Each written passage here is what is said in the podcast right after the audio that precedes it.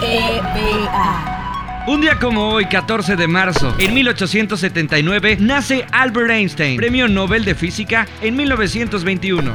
En 1883 fallece Karl Marx, filósofo, sociólogo, economista y pensador socialista. En 1911 nace Akira Yoshizawa, maestro del origami, una técnica milenaria que consiste en crear figuras y formas con plegados de papel. Florece tu alegría con XCBA Radio Hogar.